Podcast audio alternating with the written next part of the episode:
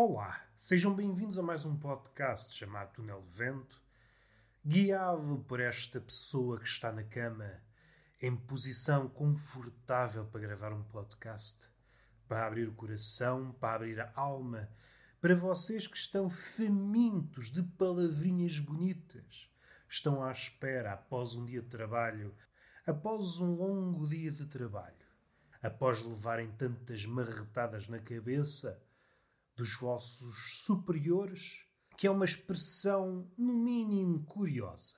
Pessoas que fora do trabalho se dizem ativistas, humanistas, que não há diferença nenhuma entre dois homens e que, em contexto de trabalho, se armam em figuras de proa, figurinhas que se regozijam com os seus subordinados e, sempre que podem, dão-lhe uma certa chibatada.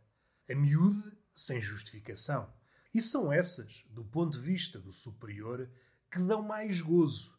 Uma chibatada que se justifique, ainda é naquela. Quem está em vias de levar com o chicote no lombo sabe que mereceu. Agora, aquelas em que o submisso, e aqui parece que já estamos na arena do BDSM, mas não, estamos a falar em contexto de trabalho. O subordinado está todo contente de vida, na cabecinha dele habita a ideia. Fiz um trabalho espetacular, tudo impecável. Não cometi um único erro. O superior aparece vindo, sabe-se lá de onde, talvez até rompendo uma cortina de fumo, como se fosse um ninja, e lá vai ele, pente pé, como se fosse uma bailarina. E quando o subalterno dá conta, tem o superior a cheirar-lhe a orelha. E é então que a conversa começa. Meu amigo, você sabe o que é que fez? E estas palavras atuam magicamente na realidade. O subalterno, que vamos chamar Joaquim, o Joaquim até ali estava a pensar que o dia estava a correr bem.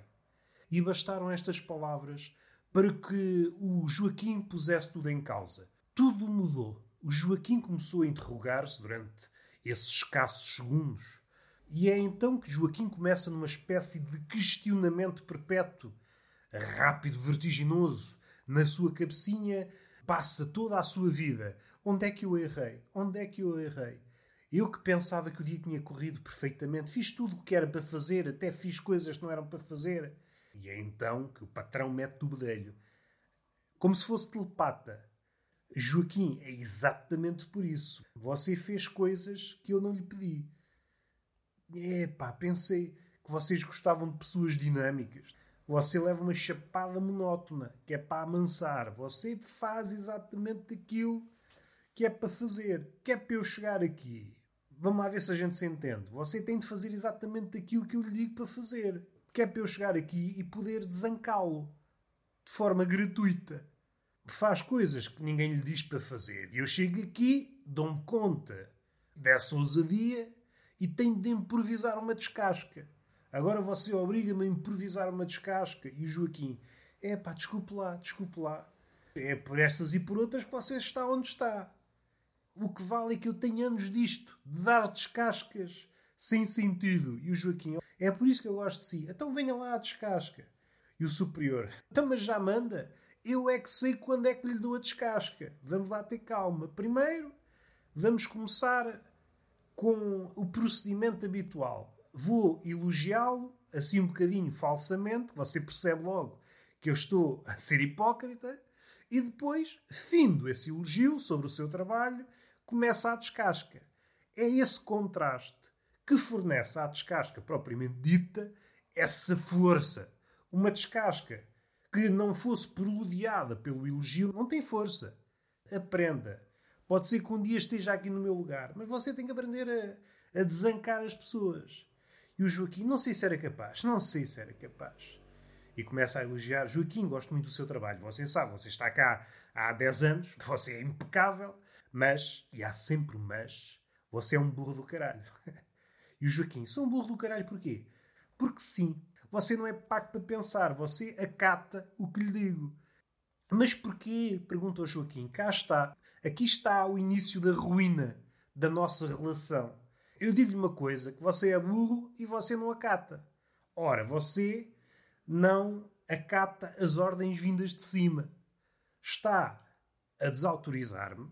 Eu digo, Joaquim, você é burro. Você tem de acatar, sem mais um pio, para a empresa carburar a todo o vapor. Só o que faltava, agora, de cada vez que um superior abusa da sua autoridade para dizer palavreado que não lembra a ninguém, o subalterno dissesse: Esse palavreado não me agrada, vamos lá dialogar para ver se é o palavreado adequado. As empresas não iam para a frente. O patrão, os superiores, dizem qualquer coisa, insultam o subalterno e o subalterno acata.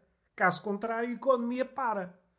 É pá, não queria. Então tem de acatar o insulto, meu burro do caralho. É pá, nunca pensei que esta ação, este questionamento diante do insulto, pudesse ter um peso fundamental na economia global. Tem sim, senhor, meu palhaço. Tem sim, senhor. Você tem de acatar. Aliás, isto é mais profundo do que isso. Eu sinto-me bem, doravante o meu trabalho enquanto chefe vai sofrer melhorias, já descarreguei, e você não questionou a chefia fazendo com que a empresa não perca tempo em minudências. Agora só faltava você perder tempo em minudências do tipo eu não estou a ser bem tratado. Não há aqui o mínimo de decência. É coisas que já não lembram a diabo. São coisas que não passaram a cerca que dividiu o século XX e o século XXI. Coisas ficaram lá para trás. São coisas que já não se usam, meu amigo. Você não vai empatar, você não vai empatar a economia com essas atitudes de perguntar então sou burro porquê? Não há justificação para ser burro. Mesmo que eu esteja errado, você tem de acatar. Caso contrário, a economia mundial sucumbe. Quer ver o mundo em ruínas? Não quer, então tem de acatar o insulto. E o Joaquim, de hoje em diante até recebe o insulto com um sorriso. Ora, aí está, Joaquim. Essa é a postura que nós queremos nesta empresa. Você é alvo de um insulto gratuito e ainda o recebe com um sorriso. Assim está bem. É assim que deve trabalhar, Joaquim. É assim que a economia prospera. Não é com questionamento. Não. É acatar o insulto. Vamos respirar. E foi o podcast possível. Estivemos a falar aqui esta situação do Joaquim. Vejam bem como é que o Joaquim estava errado.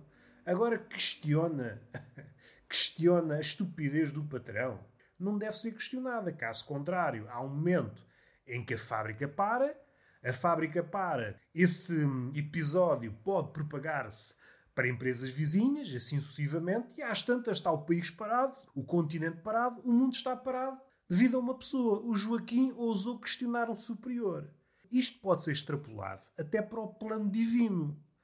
O homem não deve questionar Deus. Em ambiente laboral, o superior é uma espécie de Deus que, em vez de ser dotado para a criação, é dotado para as folhas de Excel.